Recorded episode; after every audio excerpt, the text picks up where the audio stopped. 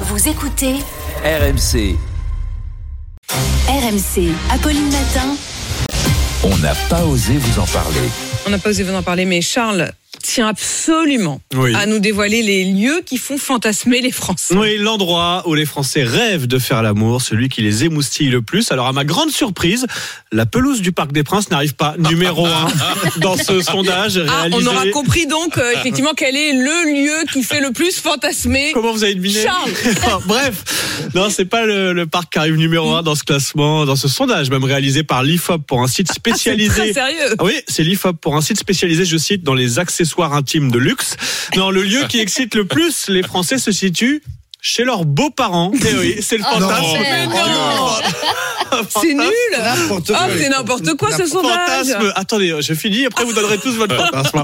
Fantasme le plus partagé est déjà concrétisé par 60% des sondés. Mais attention, en fait, dans le détail, les fantasmes varient selon l'âge. Chez Ah. les moins de 35 ans, l'endroit le plus plébiscité, ce serait un sauna ou un hammam. Chez les 35-50 ans, ce serait plutôt une habitation insolite, une yourte, une cabane, un van. Et chez les plus de 50 ans, là, c'est pour toi, Ça Manu. fait marrer Manu. C'est le train qui arrive en tête des lieux de fantasme, hein, Manu Cheminot. On monte même à 100% si le train est à l'heure. Là, ça fait vraiment fantasmer les Français. En fait, pour trouver les fantasmes et les lieux les plus insolites, faut dérouler le classement. hein. Mm. 14% rêvent d'une relation dans un bureau à une heure tardive. 12% fantasment autour du télétravail.